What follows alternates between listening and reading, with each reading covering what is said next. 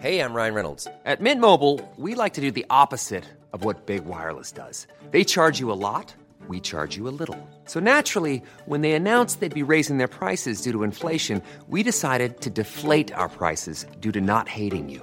That's right. We're cutting the price of Mint Unlimited from $30 a month to just $15 a month. Give it a try at mintmobile.com slash switch. $45 upfront for three months plus taxes and fees. Promo rate for new customers for limited time. Unlimited more than 40 gigabytes per month. Slows. Full terms at mintmobile.com.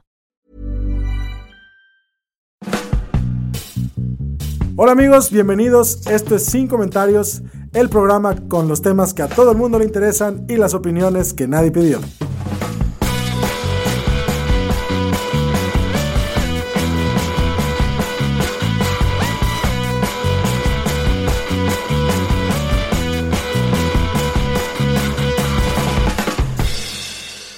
Hola a todos, bienvenidos. Este programa es traído a ustedes por una cortesía de Perros al Pastor. Como en China, pero en adobo. Perros al Pastor. Eh, qué bueno que están aquí en Sin Comentarios, muchachos, me da mucho gusto. Yo soy Lalo Flores y quiero hablar de la destitución, no, de la renuncia del ministro Medina Mora a la Suprema Corte de Justicia de la Nación. Hola, Lalo. ¿Cómo estás, Lalo? No, ya no importa, na- no entienden lo que es un grupo de autoayuda. Hola, yo soy Memo Vega. eh, hoy vamos a hablar sobre el escándalo de corrupción de Barrett y este manto purificador que lo está cubriendo en este momento. Hola Memo. Hola, Memo. Hola.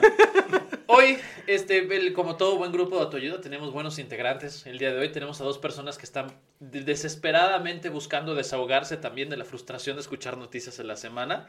Entonces tenemos a dos invitados. Nuestra primera invitada es Violeta Meléndez, periodista de NTR, especialista en temas de medio ambiente. Hola Violeta. Hola Memo, gracias por la invitación. Muchas gracias por venir a nuestro grupo de autoayuda. Estábamos pensando que Gracias teníamos menos éxito que Alcohólicos Anónimos. y tenemos otro invitado. Él no es periodista, pero aquí vino de todos modos, porque dijimos que había cerveza gratis. Estamos con Edu Nuño, especialista en comunicación política. Ah, no sabía que soy experto en acabo- comunicación política, te pero acabo de muchas gracias por la presentación y por el título. ¿Qué querías que dijera la verdad? Bueno, perdón, especialista en procrastinar la tesis. ¿Te sientes más cómodo? Totalmente. Ya, Esa perdón. es la verdad. Discúlpenme. Ok. Entonces, miren. eh, primero que nada, este, ahora, pues no está Fer. Tenemos otros invitados. Lalo, ¿dónde está Fer? Ay amigos, Fernanda eh, se fue a operar los ojos. Se los va a juntar poquito. Los, los tenía ya demasiado separados.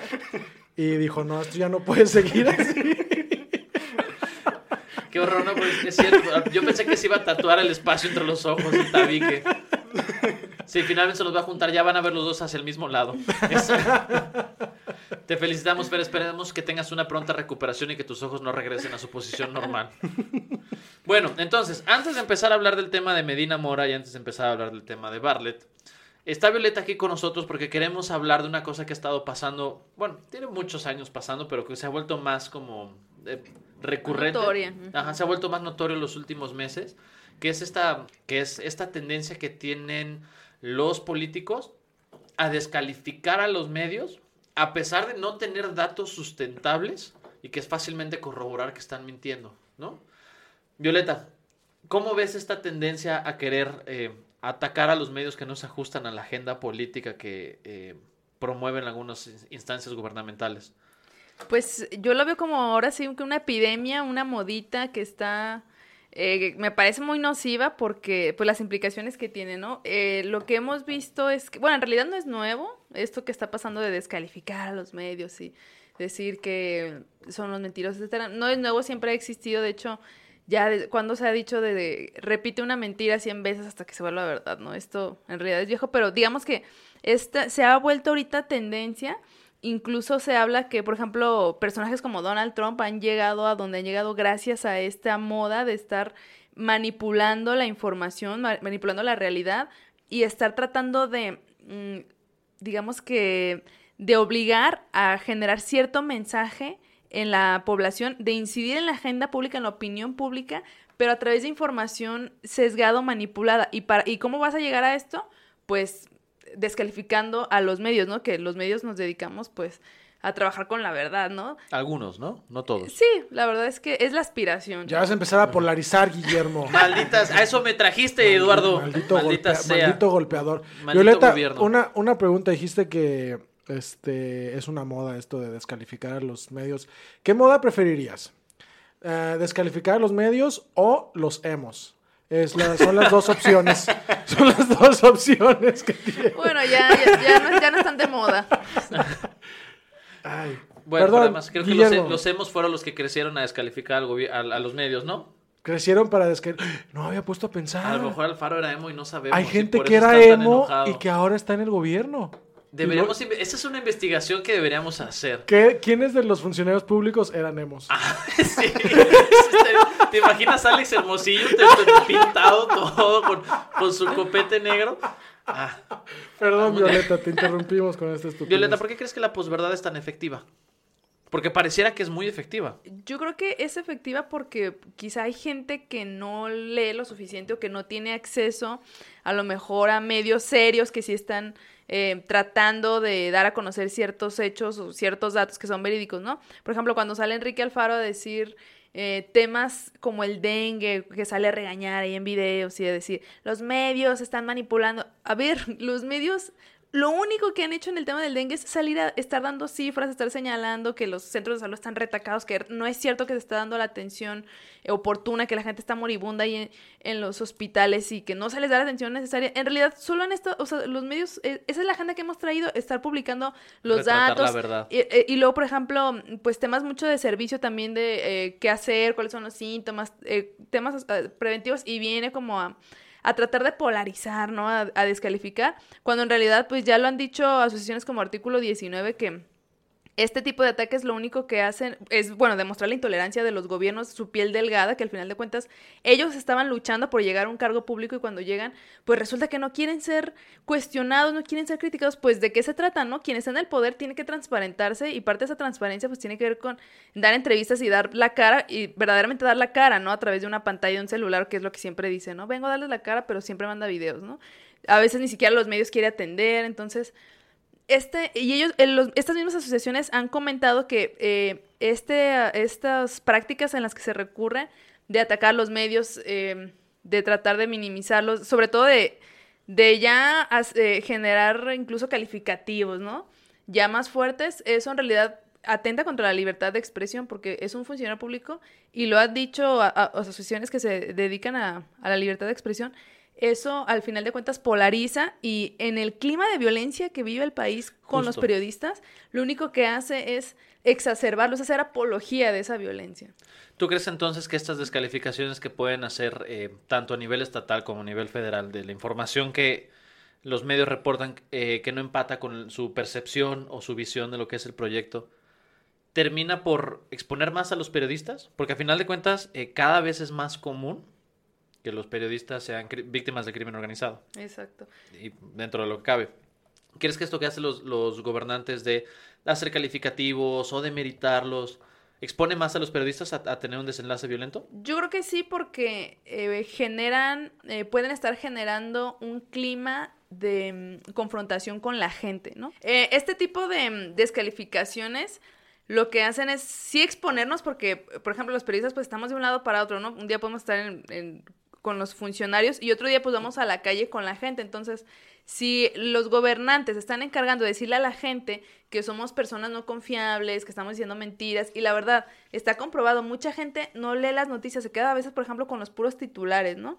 Entonces, si las personas eh, están no tan bien informadas, están muy someramente informadas y de pronto llega un gobernador con quien simpatizan o quien les parece creíble sus mensajes y llegan a hablar en el sentido de que los periodistas y que están generando desinformación, lo que sea, pues sí puede permear ese mensaje. Entonces puede llegar a, haber un, un escenario de confrontación donde la gente eh, pues tenga una mala percepción de los periodistas, aunque incluso no consuma o no conozca su, trabajo, ¿no? ¿Esto qué hace? Pues le quita un respaldo a los periodistas que al final de cuentas pues eh, eh, también la, la gente es quien al final de cuentas pues también respalda nuestro trabajo, ¿no? Entonces si se le quita ese respaldo, pues sí quedas más expuesto a, otro tipo de violencias.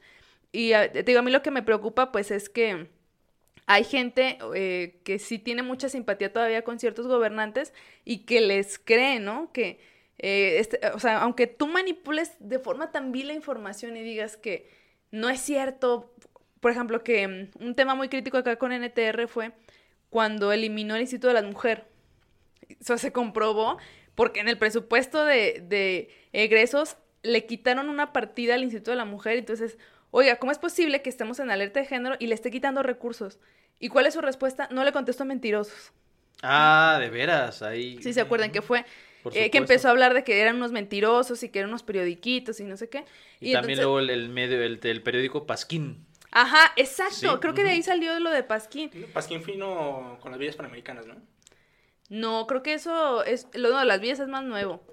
Lo del Pasquín. Bueno, no me acuerdo exactamente de. pero Han sido varios. La verdad, ya ha habido varios desencuentros allí. Que él así usa ese tipo de calificativos.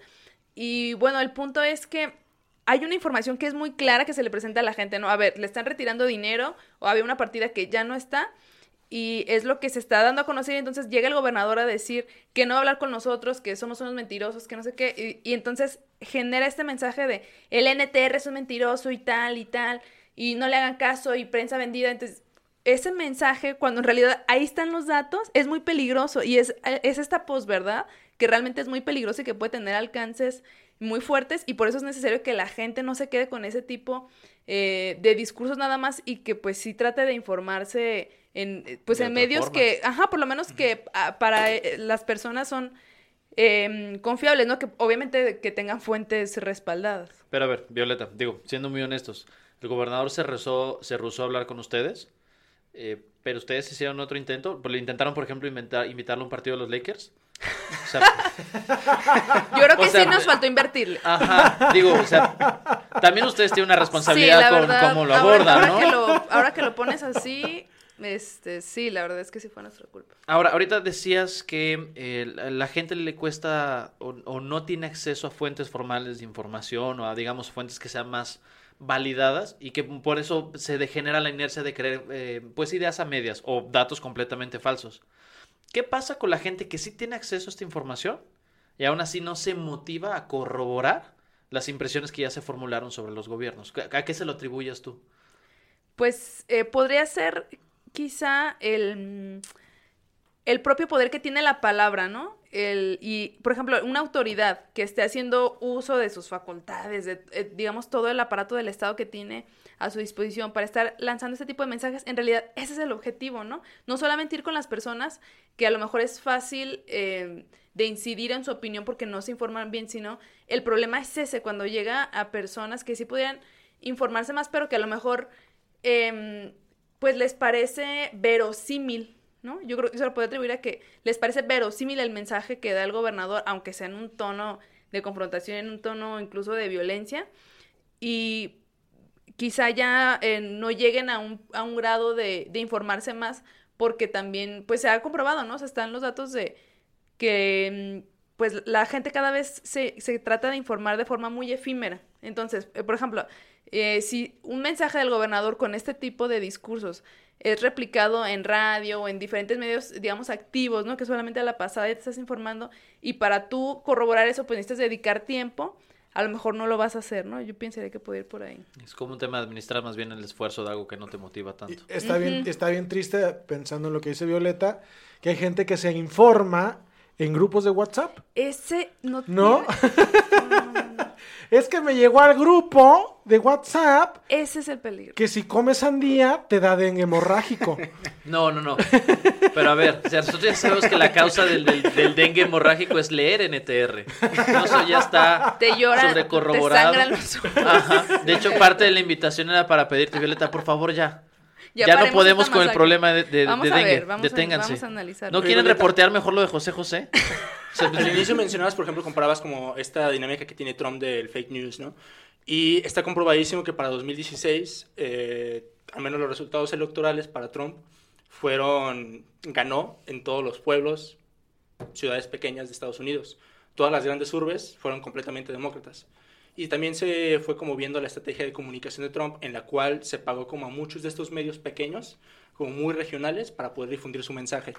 ¿Crees que eso pueda pasar acá, en que la zona metropolitana de Guadalajara ya está completamente, la imagen de Alfaro ya está completamente desaprobada, pero en el interior pueda todavía tener un buen empuje?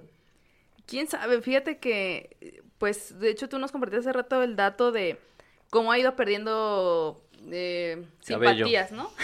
bueno, no, ya llegó, ya llegó así.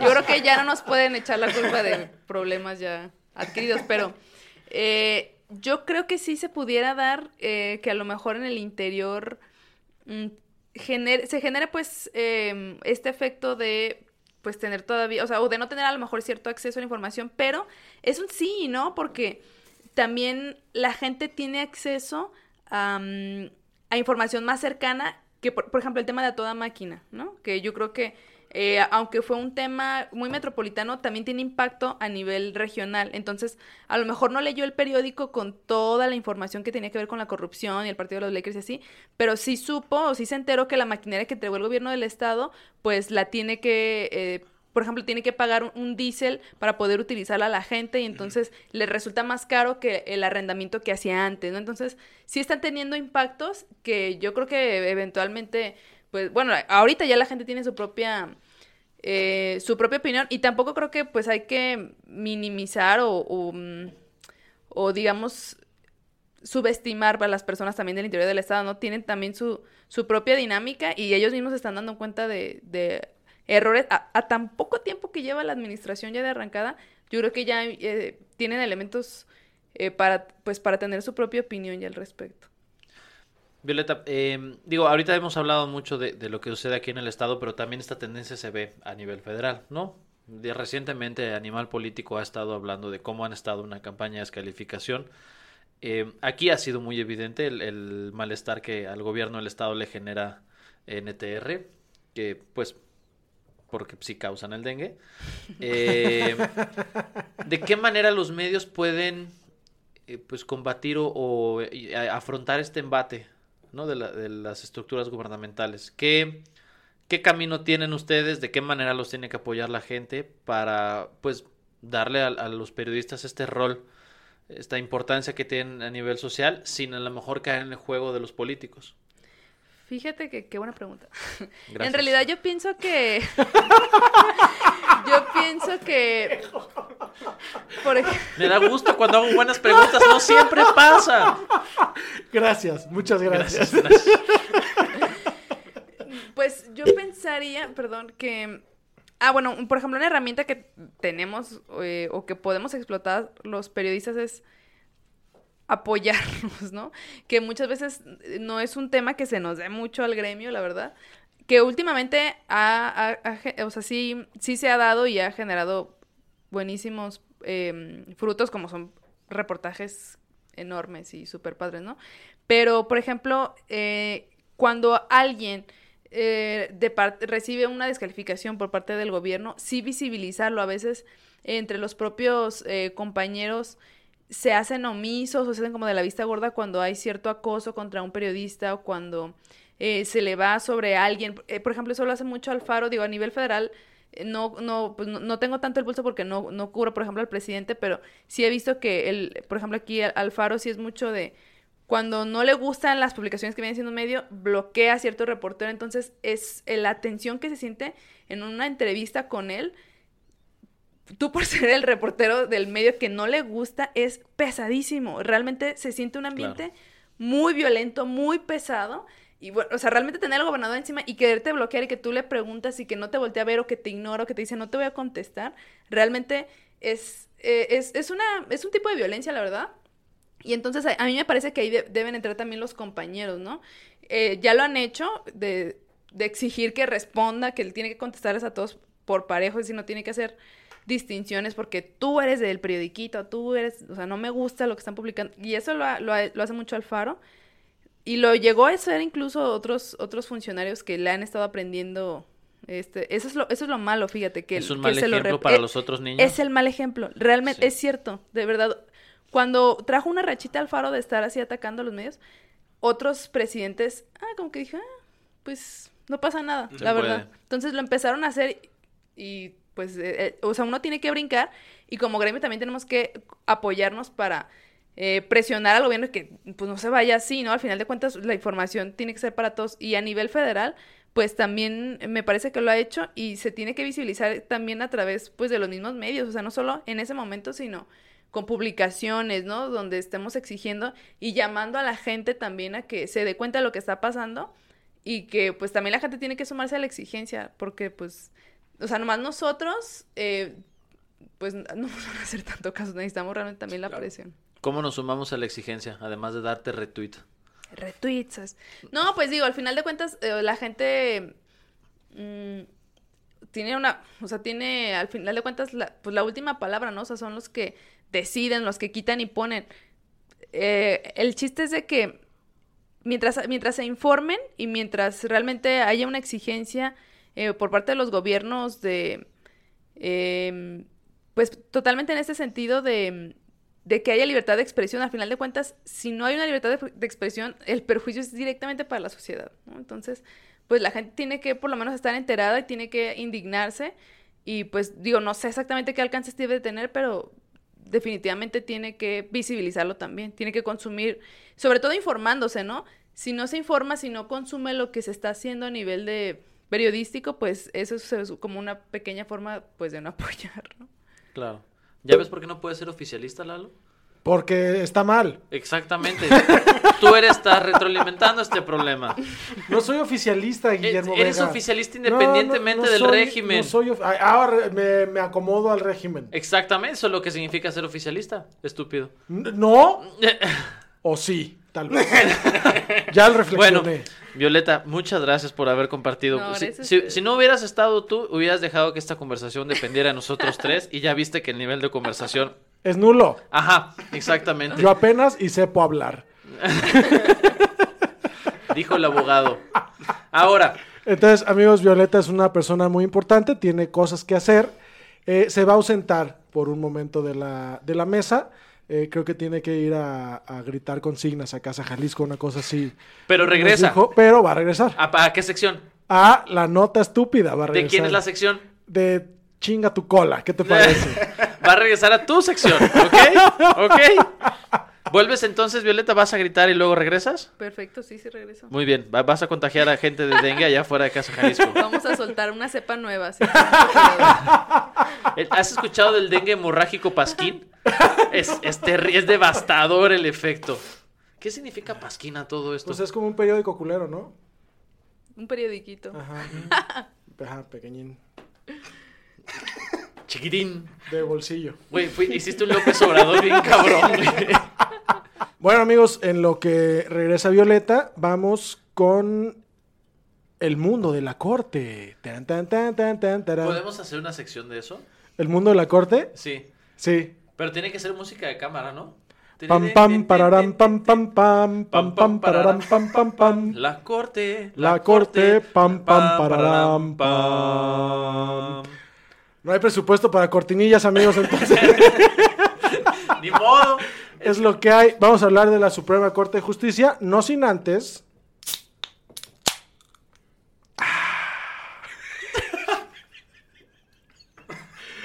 Amigos, el...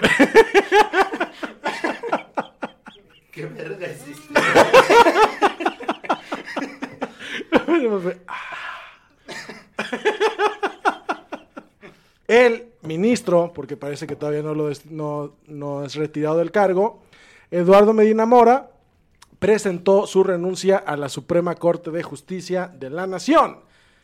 ¡Hurra! ¡Hurra! Hurra, Sí. hurra, sí. Eh, parece que es un hurra por los antecedentes que tiene Eduardo Medina Mora, eh, que fue este secretario en la administración de, de Calderón, fue secretario en la administración de Peña Nieto y Peña Nieto le, le dio o le dejó el regalito de ser ministro de la Corte sin tener carrera judicial, ¿no? Así nomás, este, bien tranquilamente. Es, es arquitecto, ¿cierto? Eh, no sabía que es arquitecto. No, no es arquitecto.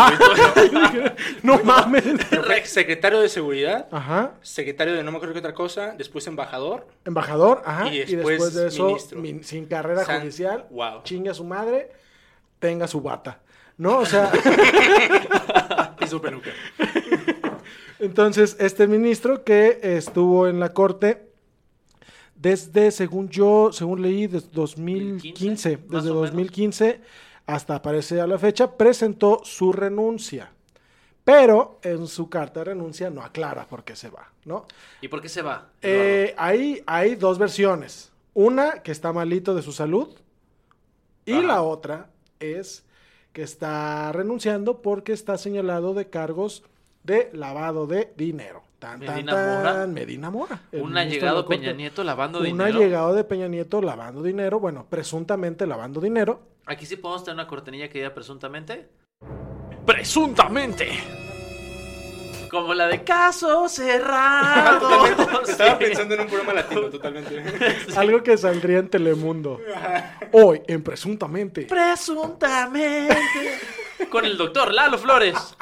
Haga lo que quiera. Haga lo que se le dé la chingada gana. A ver, pero, pero usted va a pagar esa indemnización o no la va a pagar. Yo veo ese carro muy dañado. Entonces, volviendo al punto. Este señor Medina Mora deja la corte en, en medio de esta locura de este, acusaciones que parece que se desprenden de una investigación del FBI, una cosa por el estilo ahí medio, medio choncha, en la que le están eh, observando transacciones por millones de dólares que no es, que por supuesto no estaban este, declaradas en su declaración patrimonial, nadie sabe dónde sale ese dinero y eh, el tema es que hay una contradicción ahí, porque este señor no dice por qué se va, luego López Obrador dice que se va por las investigaciones y luego Santiago Nieto dice que no está renunciando por las investigaciones. Entonces, ¿qué está pasando ahí? ¿Quién es Santiago Nieto? El encargado de la unidad de inteligencia financiera Gracias. del gobierno de Andrés Manuel López Obrador, Gracias. el señor de las canas. Entonces, ah, yo siempre he creído que, que Peña Nieto, que estúpido, que López Obrador haga un anuncio de Just for Men. Le da duro a las canas y a la corrupción. Entonces, este, Lalo es un publicista atrapado en el cuerpo de un abogado, güey. Eduardo Medina Mora presenta su renuncia. López Obrador dice que es por las acusaciones, por las investigaciones. Santiago Nieto, que ya determinamos quién es, dice que sí existen las investigaciones, pero que no es cierto que por eso está renunciando Medina Mora. Pero lo más importante de todo esto, más bien no lo más importante, uno de los puntos, este, una de las ramificaciones de este cotorreo, tiene que ver que con la salida de Medina Mora, López Obrador tiene oportunidad de nombrar terna para el siguiente ministro. Oye, pero para Fernanda que está en una plena operación, necesita saber qué es una terna. Lalo, explícanos qué es una terna. Terna. Se denomina terna a un grupo de tres individuos, animales u objetos. El uso habitual del concepto se asocia al conjunto formado por tres sujetos que son candidatos o postulantes a algo.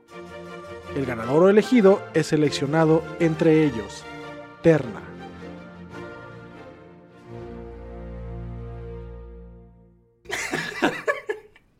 Entonces, Terna suena como una palabra o como un corte de carne. terna. ¿Me da por- tres por la kilos de terna? Me da tres kilos de terna. Pues sí.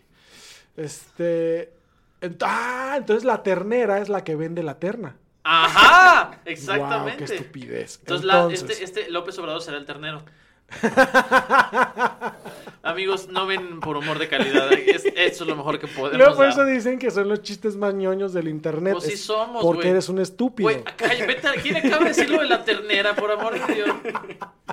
Entonces, e- e- este, obviamente es grave lo de la investigación, hay que ver qué pasa, pero mucha gente tiene puestos a los ojos en lo que va a pasar después. Cuando se vaya Medina Mora, eh, hay que seleccionar un nuevo ministro para la Corte y López Obrador tiene una nueva oportunidad de poner tres de sus chiqueados para que el Senado decida cuál de los tres es el menos peor. ¿Cuántos ministros son en, en la corte? Once. Once. Once ministros son en la Corte. Y tener tres potenciales ministros alineados, ¿qué representaría en términos de, de la influencia que tendría la Suprema Corte? Ah, te voy a decir, cuando las cosas se dividen, eh, digo, cuando las cosas en la, en la corte se, se, se solucionan. ¿Estás bien? No. Cu- Cuando los, cuando los asuntos en la Corte se, se dirimen o se resuelven en el Pleno, cuando los 11 ministros votan, no es tan difícil. Pero si estos tres ministros que son del López Obrador llegaran a quedar en la misma sala cuando el tema se divide entre una sala u otra, ahí ya no votan los 11, ahí votan 5. Ah, ¿Se pueden dividir? Están divididas. Qué mala idea. Pues ¿A quién se le ocurrió esa idea? Yo me los imaginaba yendo los 11 por todos lados como los apóstoles, o como equipo de fútbol llanero. Entonces ahí es donde puede haber un peso significativamente mayor a favor de alguna postura que tenga que resolver esa sala, ¿no? Por ejemplo. Eh, ¿Qué pasa? Cuando a un ministro le toca eh, exponer la resolución a determinado asunto, el resto votan y a partir de esas votaciones se puede determinar cuál es el sentido del fallo. Por ejemplo, puede llegar a pasar que alguno de los juicios relacionados con el aeropuerto de Santa Lucía lleguen hasta la Suprema Corte. Porque ahorita los que están conociendo de esos juicios son este, jueces, si fueron amparos indirectos, fueron, son jueces de distrito. Y los asuntos que, que- que atienden esos jueces de distrito tienen derecho a un recurso y ese recurso puede ser atraído por la Suprema Corte. Entonces, si, si se diera el caso ya muy hipotético, ya muy, muy específico, en el que uno de esos asuntos de Aeropuerto Santa Lucía llega a una sala donde los tres ministros que puso López Obrador están en la misma sala, porque yo creo que a lo Podría mejor se van a reacomodar ahora que llegue el nuevo ministro, o no sé si nada más lo vaya a sustituir exactamente en el mismo lugar que dejó este vacío Eduardo Medina Mora. Eh, pero pensando en el hipotético más catastrófico, esa mayoría de tres ministros puede hacer que se falle a favor de Santa Lucía. Y Órale. contra la determinación de la Corte ya no hay recurso. Entonces ahí quedaría sellado, el aeropuerto de Santa Lucía va.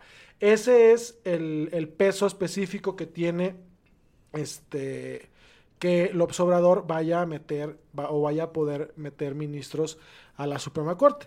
La cosa es que dentro de dos años, si no me equi- equivoco, en el 2021, va a tener oportunidad de proponer otra terna porque se va a retirar uno de los ministros. Ah, yo te iba a decir, ¿ya saben quién se va a morir después? Es- Tengo bien entendido que el periodo de los ministros es de 15 años. ¿no? Sí, ¿A qué presidente le había tocado poner cuatro ministros? ¿Recuerdas algún caso? ja, yo no recuerdo a ninguno. güey. Yo sí. ¿A, quién? ¿Qué mamá vas a decir? ¿A qué chingados vas a decir? Ah, ahora ya no les digo. Mm. Seguramente Álvaro Obregón. Ah, no, pues seguramente a Porfirio Díaz, güey. Pues ese güey ponía a todo el mundo. Pues entonces no andan diciendo que no hubo ninguno. Estúpidos. No dijimos que hubiera ninguno. No recordábamos, Guillermo. Pues recuerden. Perdón. Ya. Ay, güey. Entonces, est- esta decisión, porque además le toca a otro, o sea, eventualmente López Obrador podría acabar con la, la mayoría absoluta en la Suprema No, Corte. no, no, tendría que, tendrían que morir cuatro y, o sea, sí, ¿no? A ver, ¿estás diciendo, ¿Alguien vio de Joker? tal vez? ¿estás diciendo que tendrían que morirse cuatro ancianos? O sea, esa es la barrera entre la democracia. No todos son ancianos, Guillermo Vega. Ah, güey, a ver, Lalo, si eres juez de la Suprema Corte, necesariamente tienes que tener más de 60 años. No es cierto, mira, claro, estoy aquí. ese, ese cargo grita ancianidad. Este, ahí te va. Es como ser tendero. Cállate, Guillermo. Fíjate, aquí estoy viendo las fotos de los ministros. El presidente Arturo Saldívar, Lelo de la Rea, no se ve de más de 65, güey. No, o sea, no, más de 60. mira, Juan Luis González Alcántara. razón. Juan Luis González Alcántara, ese sí se, se ve de que ya, ya, está, ya está por retirarse por vías naturales o, institucio- o institucionales. Ay, Este señor, Alfredo Gutiérrez Ortiz Mena, es un hombre muy joven, debe tener 45 años. Igual que Jorge Mario Pardo Rebolledo, también debe tener 50. Norma Lucía Piña, que creo que es la que acaba de entrar, ¿no? La del mitote de- del No año sé, tú eres pasado. el abogado. Ah, no es cierto. La que acaba de entrar es Yasmín Esquivel. Ah, este, Javier Laines Potisek, pues parece que le metió ahí cuchillo este, el doctor del billar, sí se ve bastante restiradito el señor. ¿Qué estamos, este, ¿qué otra estamos como ventaneando? Ya podemos tener nuestro intro de podcasteando Pero bueno, con Eduardo Sola. el, el- el caso, el caso es, amigos, que no, yo creo que va a ser muy difícil que el observador tenga la mayoría absoluta en, en la Suprema Corte, pero ya hay alguna manera de que por lo menos sus ideas vayan a permear en, en alguna, en alguna votación, porque a final de cuentas ese es el mecanismo. Hay un ministro ah, de, de determinada sala al que le toca proyectar determinada sentencia, todos saben más o menos del tema, y cuando se expone el tema, eh, votan. Fin. ¿no? O sea, Guau, así la pasa. ley. Así, pum, ¿No? pum, abogados. ¿No? Entonces, este. Eso es lo que pasa, amigos. Y pues nada.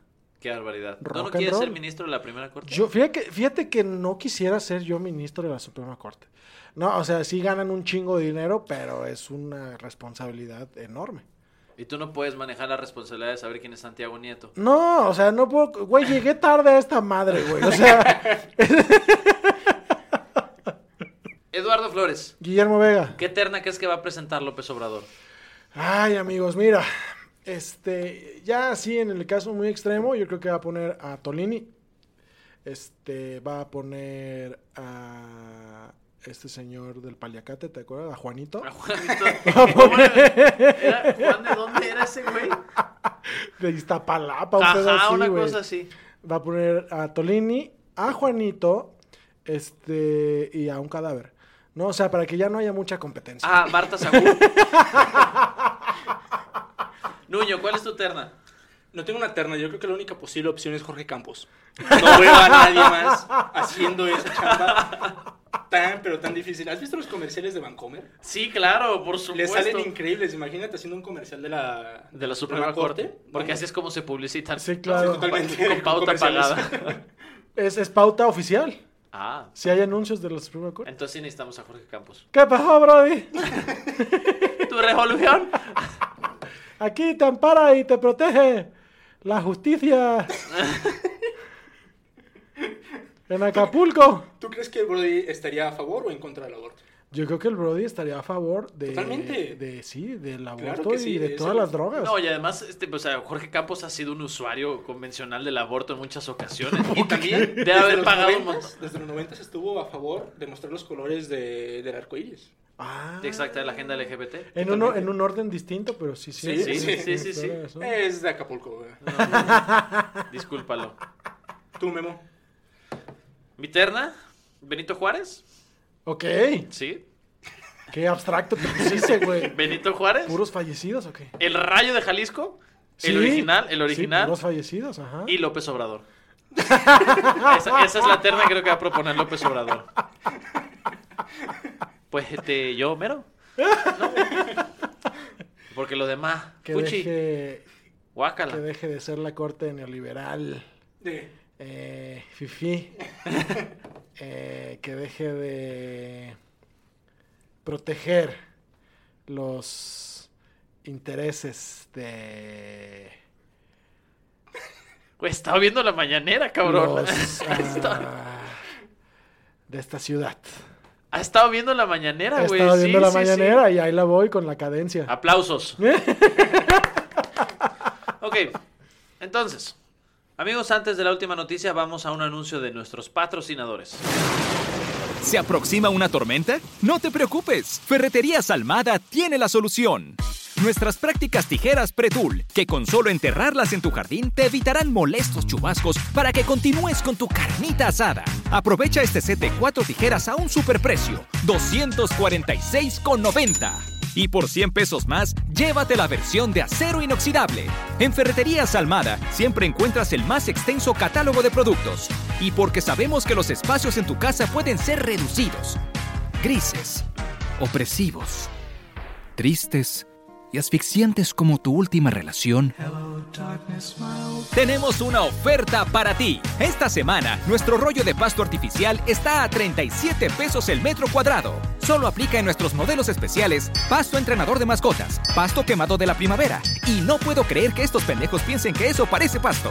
Ferreterías Almada. damos la vuelta de tuerca a tus necesidades. Ok, amigos, Manuel Barlet, ustedes lo recordarán por crímenes como robarse la elección del 88, ¿no? Ahora, por alguna razón, reencumbrado la agenda política porque López Obrador dijo, sí, tenga, toma esta Secretaría de Estado. En estos días salió un reportaje sobre un tema de corrupción eh, publicado por Carlos Loret de Mola, lo que me recuerda que vamos a ir a nuestra nueva sección. ¿Quién extraña a Carlos Loret de Mola? ¿Quién extraña a Carlos Loret de Mola? Ten. Nadie. Esto fue ¿Quién extraña a Carlos Loret de Mola? Parece que descubrieron que había dado información falsa en su declaración de 3 de 3, que es un requisito ahora para todo el gobierno federal eh, ante esta lógica de anticorrupción, y que tiene 23 casas y que además tiene una relación evidenciable con 12 empresas. La idea es que esto deriva a que tiene 51 millones de pesos como su, su patrimonio. ¿Qué? Reporta un ¿Tan poquito? Ajá. Y reporta eh, ingresos anuales por 11 millones. Pero parece que la investigación del patrimonio es 16 veces más de lo que él reporta. ¿Qué? Ajá. ¡Guau! Lo, que, lo que es de no creer, digo, en este momento se supone que la Secretaría de la Función Pública ya está eh, ejecutando una investigación muy puntual porque es inamovible el principio de anticorrupción Ajá. en la cuarta transformación. Menos mal, vamos viendo. Pero lo que es difícil de entender es si hay esta información que todavía está en proceso de verificación, ¿por qué López Obrador invita a Bartlett a la conferencia mañanera para dar sus explicaciones? Porque Bartlett ya había dicho desde, su- desde su momento, porque esta investigación ya tiene tiempo, que eh, él iba a presentar de nuevo su declaración, su 3 de 3, y que toda la información que estaba dando era falsa. Y antes de esperar a poder evidenciar o validar la calidad de, de los datos que se tienen, López Obrador ya se lo llevó a la mañanera y le dijo, ven y expón tu caso. ¡Guau, guau, ¿Te guau. suena muy anticorrupción eso, Nuño? Me suena a un excelente caso de cómo López Obrador adoctrina a sus secretarios y siempre los pone en vergüenza. Sucede con el de Hacienda, sucedió con Olga Sánchez, sucedió con el de CEP, sucedió ahora con Barlet. O sea, a todo el mundo lo trata súper mal, ¿no? Es como, ah, la cagaste, te voy a poner enfrente de todos. Yo creo que para la próxima los va a poner con orejas de burro. güey. Ya, ya, chinga su madre. ¿Te portaste mal? Robaste fuchi. Guácala, las orejas de burro. Sí, es como esta parte del discurso que trae con todos de inseguridad de pórtense bien, le voy a decir a sus abuelitas, le voy a decir a sus papás. Ahora resulta que es él, pero con sus secretarios de Estado. Y además no se supieron que, López Obrador retomó el asunto de Bartlett y lo acusó con su abuela. Fue un proceso tardado porque tuvieron que exhumarla.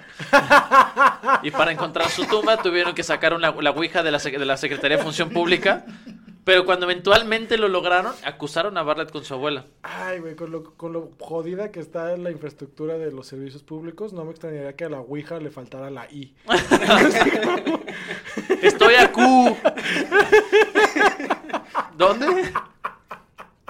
Oye, pero es- está muy cabrón, ¿no? 16 veces más.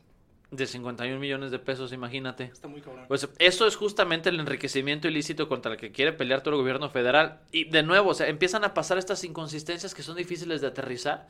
Uno, tienen años, y me parece que en estos días como que otra vez les ha removido la herida, quejándose de una elección robada en el 2006. Totalmente de acuerdo que fue robada. Sí. Sí. Pero entonces, ¿cómo carajos te traes a trabajar al autor intelectual de la penúltima elección robada, que fue Bartlett en la elección del 88? Estamos seguros que es la penúltima. A ver, ahí Buen andas punto. haciendo afirmaciones ah, estúpidas. Mira, no Ahora me muevas lo- tus dedos.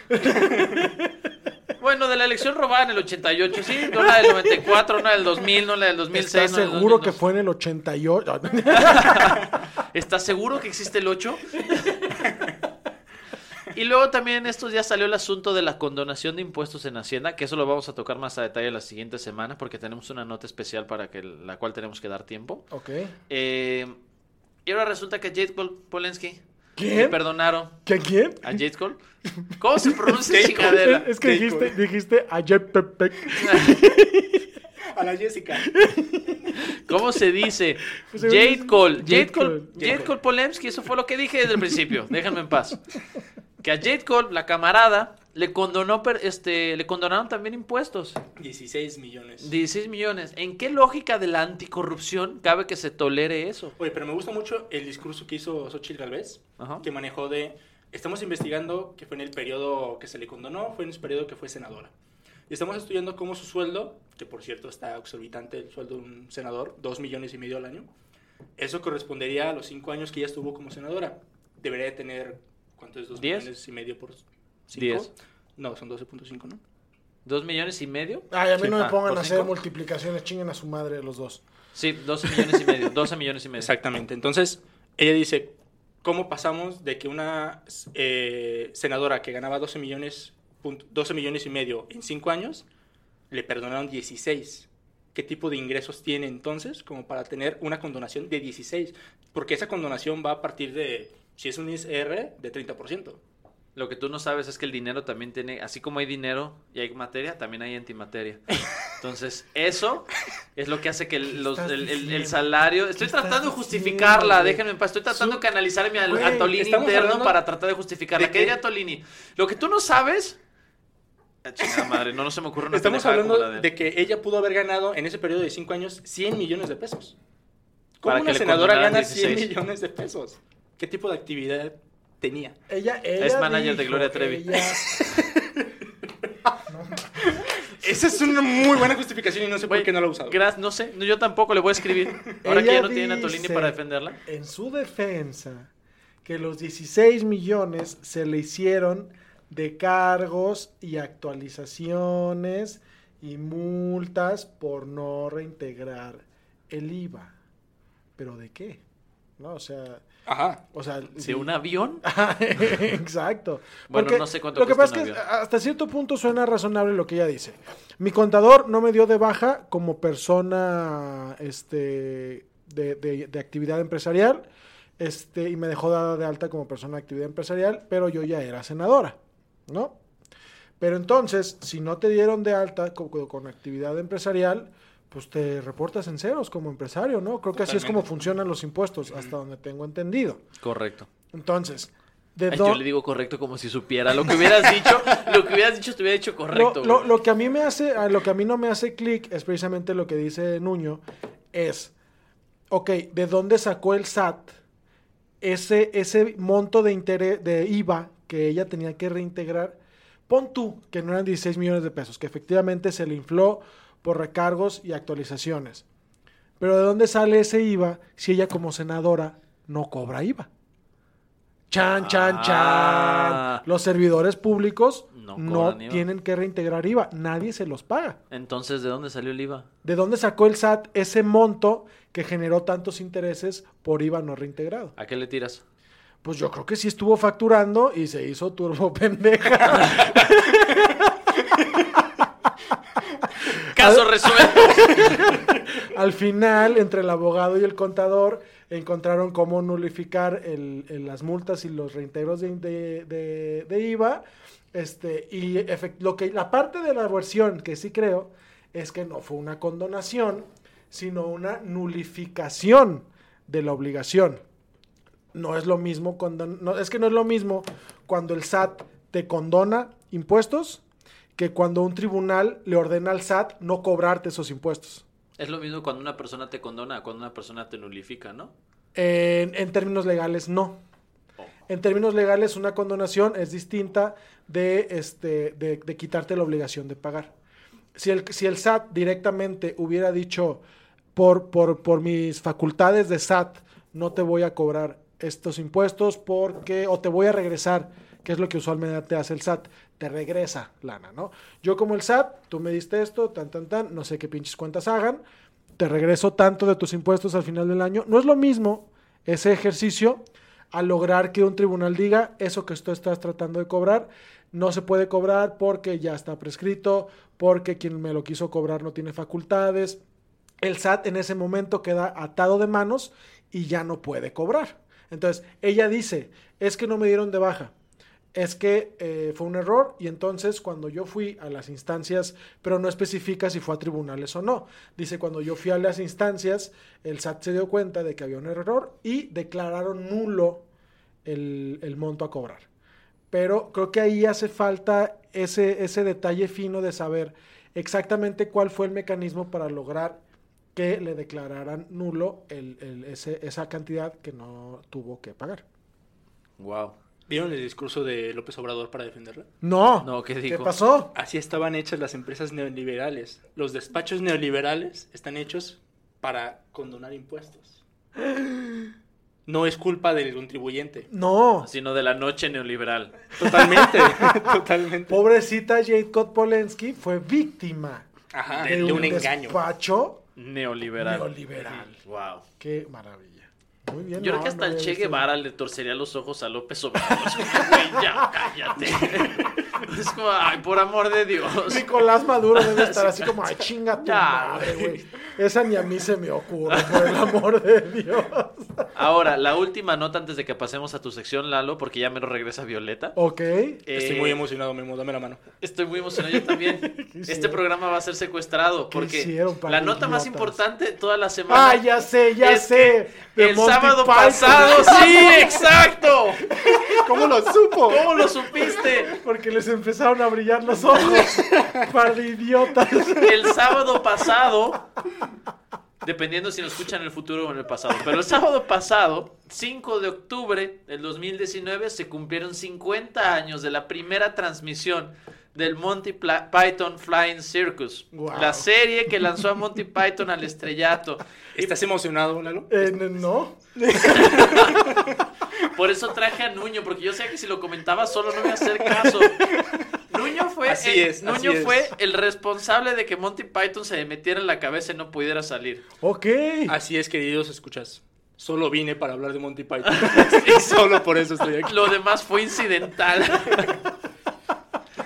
Nuño, tú cállatelo.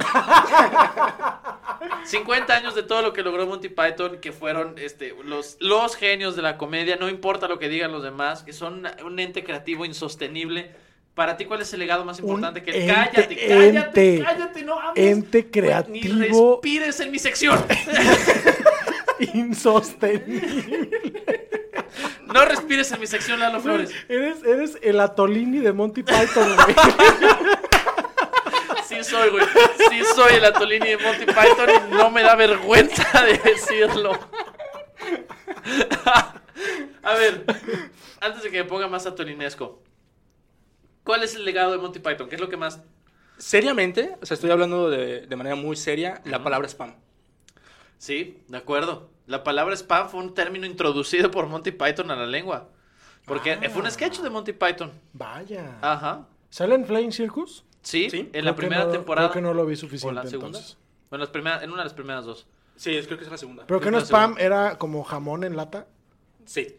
Pero se popularizó por un sketch de Monty Python. Ah. Donde te, te podían servir este un, un desayuno con huevos, salchichas, spam, spam, spam, spam, spam, spam, spam, tocino, spam. Guau, Y eran todas las variaciones del desayuno. Ya, ya, ya. Vaya. ¿Ya vas a cooperar o vas a seguir No, ustedes échenle, amigos. No, no, no, no, dime, para ti qué es lo más importante de Monty Python. Para mí, eh, no puedo hablar de lo más importante de Monty Python porque, porque no conozco la obra, Tienes mi libro de la biografía de Monty Python desde hace dos años. pero he leído 14 páginas. Te odio. Pues Te es que- presto el documental de seis horas. es, que to- es que todavía no sé quién es Terry Gilliam y quién es el Chapman y no me los aprendo. Guillermo en Vera. No me los he aprendido, Nuño. Güey, no te- Mira, no yo sé que jodas. si Manchita está leyendo esto, No, no puede leerlo, güey. me- digo, estoy estúpido. Yo creo que si Manchita está escuchando esto, me va a dar un follow en Twitter en este instante. Ojalá. Pero no me he aprendido los chingados nombres. Maldito. Pues sí, güey. Pero te sabe los niños héroes. ¿No? Ah, bueno. pues ¿Por? Te, te perdono. ¿Por qué habría de saberme? De lo, de lo muy poco que sepas de Monty Python. No, o sea, sé que son británicos. ok, ok. Sé, sé que ustedes dos fueron a Londres hace un par de años a, A verlos. a hacer el 69 mientras, eh, mientras, Efectivamente. mientras escuchaban la obra de El teatro. mejor día de de- mi vida. Es la única manera, es la única manera de disfrutar a Monty Python. 20 de julio de 2014, lo recuerdo como si El fuera hoy. mejor día de mi vida, definitivamente. ¿Qué hubo? Una disculpa a las personas a las que quiero por no estar incluidas en el mejor día de mi vida, pero. Perdón, mamá. Sí. Ahí estaba Nuño. Sí. Pero eh, mi sketch favorito de lo poco que he visto de, Monty Python es este donde es una familia de católicos que, que tiene como 45 hijos. Sí, sí. Y llega el papá, 70. 70. hijos, y llega el papá y le dice, bueno muchachos, la, la religión no nos deja usar métodos anticonceptivos, eh, pero a mí ya no me alcanza el dinero. me voy a tener que deshacer de algunos de ustedes. y empieza un musical maravilloso, güey. Hermoso. Fantástico en, en una crítica directa y, y- y frontal a, a estos juicios de- del catolicismo o del cristianismo hacia los métodos anticonceptivos y los niños están muy felices ba- bailando en la calle porque su papá ni los quería tener y Pero ya estaba obligado por Dios. y está obligado por Dios y ya no sabe qué hacer con tantos chingados squinkles. Es ¿Cómo se llama el musical? fantástico. Ay, no mames, no sé. Cada güey. esperma es sagrado. Cada esperma es sagrado, sí. Así se llama el musical. Ese es mi sketch de Monty Python, favorito. Yo qué les digo. ¿Cuál es tu aportación favorita, Memo? Yo creo que lo mejor de Monty Python. Digo, hay un montón de sketches. Yo creo que de los sketches que más disfruto es este. eh, creo que es de la primera temporada. Donde estás en un pueblo donde todos son Superman. Y, el superhéroe, ese güey que repara bicicletas. Bicycle Repairman. How can I ever repay you? Pero aparte, es hermoso porque todos están vestidos con músculos falsos. ¿sabes? Es como si fueran Superman. Y mira, la está arreglando con sus propias manos. Pero yo creo que lo, lo que más valoro en Monty Python y que fue lo que me atrapó es que la- es la primera vez, eh, fue la primera vez en la vida que yo me puse a pensar en algo desde, o sea, estos güeyes deben tener a- algo distinto en términos de su ejercicio creativo, porque a final de cuentas, hasta ese momento cuando yo escuchaba o veía otro tipo de artistas, decías, bueno, esos güeyes son creativos porque así son, son artistas, y ya, como por sentado. Pero cuando tú ves a los Monty Python, te confronta con la idea de cómo carajo se les ocurrió esto. Y eso necesariamente te pone en- a pensar en qué carajo significa la creatividad. Hay un sketch que me encanta, que es el de la Tour de France, pero con puros pintores impresionistas, que viene Picasso en primer lugar, y luego viene Manet, y luego... Es, es, es... No sé, es- eso es lo que, lo que más les admiro. Que todo el tiempo, todo el tiempo era retarse. Y siempre eh, con la idea más estrafalaria posible y la hacían funcionar. Se ganaron un segundo premio en Cannes. Un segundo lugar en Cannes en el 83 cuando este, mandaron El significado de la vida, que fue su última película de broma. Y le regresaron este, un, un premio. Que, por cierto, eh, ¿quieres contar quién fue el productor de las últimas dos películas de Monty Python? No de las últimas dos, de la última. ¿Fue de la última nada más? No, perdón, de la de la vida de Brian. George Harrison, guitarrista de los Beatles. Él les produjo la, la- la última película. Estaban a punto de grabar la vida de Brian y como a los nueve días, Emmy les dijo, ¿saben qué? Ya, este, como que ahora ya leímos el guion y ya vimos que es una parodia de Jesús, entonces no. Entonces George Harrison hizo una productora que se llama Handmade Films, se llamaba. Hipotecó su casa y pagó la película. Y sale él, sale él ahí con, con el, el frente de, de, eh, del pueblo de Judea. Sí. Sale De hecho, ahí hay- una escena George Harrison. Hay una entrevista de Eric Idle, uno de los Monty Python, donde dice, debe de ser el boleto de cine más costoso en la historia, ¿no? Sí. Porque el tipo simplemente la pagó la película porque quería verla. Eso fue lo que dijo. Así tal cual en el estilo George Harrison dijo, ah, pues yo quería verla. Qué maravilla. Vale mucho la pena. Recomendaciones, Nuño, para la gente que nos escucha. ¿Cómo Eh, introducimos a la gente al mundo de Monty Python? Para mí siempre, A siempre va a ser, como iniciamos, como iniciamos nosotros, la verdad es que es la más llevadera, en mi opinión, de las películas, que es este de Hollywood. La del Santo Grial es maravillosa, es maravillosa. Va, Empieza, empieza con una discusión sobre si una golondrina podría cargar un coco o no. que para mí es la mejor forma de empezar una película, porque además luego también hay una escena donde hay caballos, pero como no tenían dinero, y esto es real, no, es como real, no tenían sí. dinero para pagar caballos, resolvieron que entonces eh, iba a estar el, el caballero y atrás iba su escudero con unos cocos para asemejar el sonido de los casquetes de los caballos. Y que por cierto, en la versión extendida que tenemos, Ajá. porque obviamente compramos toda la mercancía que sacan ellos, Exacto. Eh, viene un sketch de cómo puedes tú hacer tus Partir tu cocos coco. para que suene como un caballo. ¿Y te acuerdas Y una están vez? vestidos como científicos. ¿eh? Sí, una vez que estábamos en Aguascalientes que quisimos Ah, claro. comprarle un coco a alguien vacío y no nos lo vendió. ¿Por qué? Porque no entendía qué queríamos. Este señor estaba en el centro de Aguascalientes vendiendo agua de coco. Le dijimos, den un coco vacío. Nada más de queremos este, la pura cáscara. No, no sé de qué están hablando. Le hicimos como 20 minutos y no nos Le dejó. ofrecimos 50 pesos por una cáscara de coco. Sí. Quiso vendérnosla. Pensaba que estábamos en drogas. ¿no? Ah, yo creo que sí. La- la- la En fin, amigos, es, es un gran día. 50 años de lo mejor que le ha pasado a la comedia. Totalmente. Entonces, eh, disfrútenlo. Yo voy a molestarlos en redes sociales con esto durante un buen rato. ¿Ok? Ok.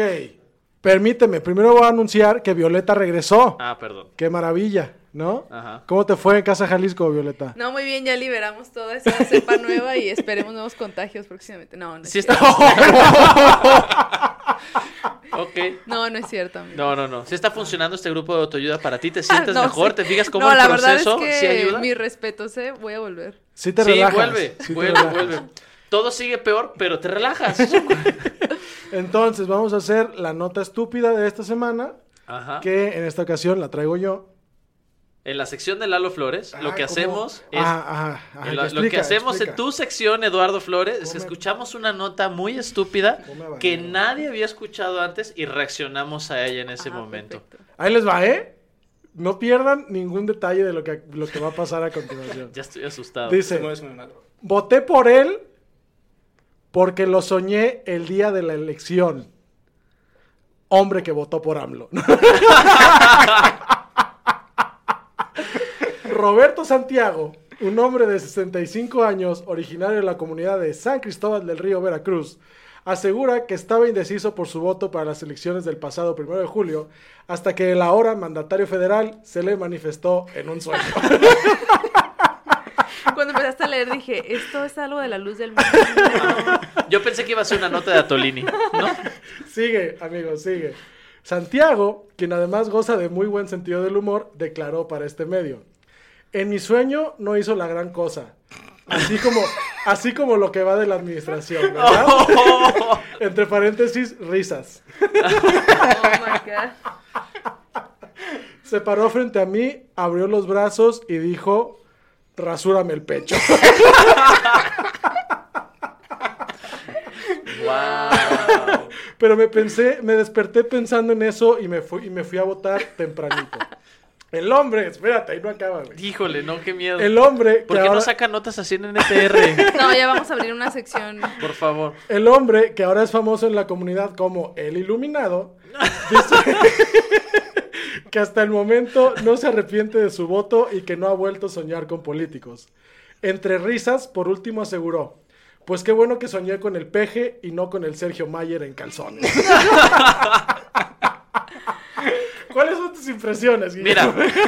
rasurarle el pecho a López Obrador debe ser el- la, la imagen que acelera la erección de Atolini, ¿no? O sea, es cuando necesita como echarse la mano de alguna manera, esa es la, la- la imaginería a la que recurre. Violeta, tú que eres una periodista seria, ¿qué te parece este reportaje? No, me parece que es el tipo de voto bien informado que se espera de este país. Yo creo que se necesitan más ciudadanos comprometidos como Es este correcto. señor que ya se me olvidó su nombre, pero Roberto Santiago. pero me parece que su técnica es decir, tres meses de, de campaña, ¿a ¿quién le importa, no? Digo, Tuve una revelación. un sueño es revelador totalmente. No, y además, la verdad, siendo honestos en términos de informarnos, ¿quién de nosotros se tomó el tiempo para verificar cuál sería el pecho más rasurable de los candidatos? Sí, yo creo que eso nadie lo cuenta- pensó, ¿eh? Yo creo que nadie en lo cuenta que Margarita Zavala ya se había retirado de la contienda y que eso hubiera sido una chinga de rasurar. ¿Cómo lo ves tú, Nuño? Mi pregunta es, ¿Andrés Manuel será pelirrojo? ¿Cómo, cómo sabemos cuál es su verdadero color de...? Sí, porque además las fotos de cuando su pelo tenía color son en blanco y negro. Hay que, hay que preguntarle Hay de que qué preguntarle al señor, Sí. ¿no? Digo, él ya lo vio. Sí, no, Ah, no- no me gusta que no hayan elaborado bien la nota. A ver, no, no elaboraron bien. Tengo más dudas que certezas. Exacto. Una pregunta. Imagínense que ustedes están ante la tarea de rasurarle el pecho, ¿no? Ajá. Que imagino que es una cosa que es lo que hacen los del Soberano MX. ¿Cómo lo abordan? ¿Lo enjabonan primero? Con poquita agua, una sola navaja, Gillette Match 3. Co- ¿Cómo, cómo sería su método? Con cera. Es buena, es buena. Pero como ya está viejito, le hacen así con unas pinzas, le separan la piel, así. para que se le quede. Yo creo que ya, ya estás lampiño. Sí, ya a esa edad ya no tienes testosterona. Ya, ya no hay vello, güey. Ya, sí, ajá. Tú que sabes, a lo mejor es increíblemente velludo y ninguno de nosotros lo ha visto jamás. Igual podría ser así como, como protagonista de novela erótica de señora que se quita la camisa a la mitad y le sale un montón de Güey, vello. a lo mejor AMLO se afeita cada dos horas, güey. A lo mejor de veras es así súper, güey. Ajá, No lo había pensado. exacto. Pero como la barba es fifi, no A lo mejor por que- eso habla despacio. Le preocupa que hablar mucho le haga que le crezca la barba. Oigan, amigos, pues tengo un dato más que decirles al, re- al respecto de esta nota. Sobre el señor Roberto. Es falsa. La escribí yo para nuestro divertimento. Apenas iba a preguntar quién es el autor de esa noticia para contactarlo. Dije, chinga su madre. Tengo 15 minutos. Esto es lo que hace Estoy atrapado en el cuerpo de López Mateos. Ay, qué bueno que se divirtieron, amigos. Estaba, estaba yo muy angustiado. Ya estás listo para trabajar en el periódico de Jorge Maines. Bueno, perdón, Ah. ya. Muy bien, amigos, pues muchas gracias eh, por escucharnos. Una disculpa, Violeta. perdón, Violeta, Perdón, sí, por- una disculpa. por no no queríamos muy esto. Qué terrible que hayas regresado para esta nota. Sí, o sea, te hicimos volver y todo el pedo. para- para, para una nota falsa. ¿Quién eres? ¿Ciro Gómez Leiva? No, ya, perdón, ya. Entonces, pues muchachos, eh, no olviden seguir a Sin Comentarios en sus redes sociales. Y a Violeta. Sus, vo- voy, voy. ¡Vas muy tarde! Ay, a ver. Entonces, voy a volver a empezar. Entonces, amigos, no olviden seguir a Violeta en sus redes sociales. ¿Cuáles son tus redes sociales, Violeta? En Twitter soy arroba biogu con V. Biobu, Biogu. Biogu. Con B chica. Con B chica, Biogu. Aquí no sabemos qué es la V, discúlpanos. Sí. No estás en ese nivel de, de- de- de conversación Y también síganos en las redes sociales de Sin Comentarios. con B chica. Con B chica. Sí. Este, Es muda. Suscríbanse al podcast, compartan con sus amigos y coman frutas y verduras. Es mi recomendación. Muchísimas gracias por escucharnos. Gracias. ¿Algo que tenga que agregar? No, en realidad ya me quiero ir. Sí. Gracias por escucharnos. Adiós, amigos. ¿Ya regresó Violeta? ¿Ya? ¿Ya? Violeta, qué bueno que regresaste. Hola.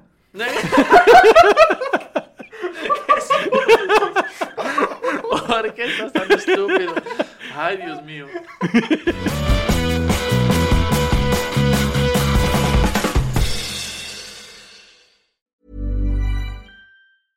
A lot can happen in the next three years. Like a chatbot may be your new best friend. But what won't change? Needing health insurance. United Healthcare Tri Term Medical Plans are available for these changing times.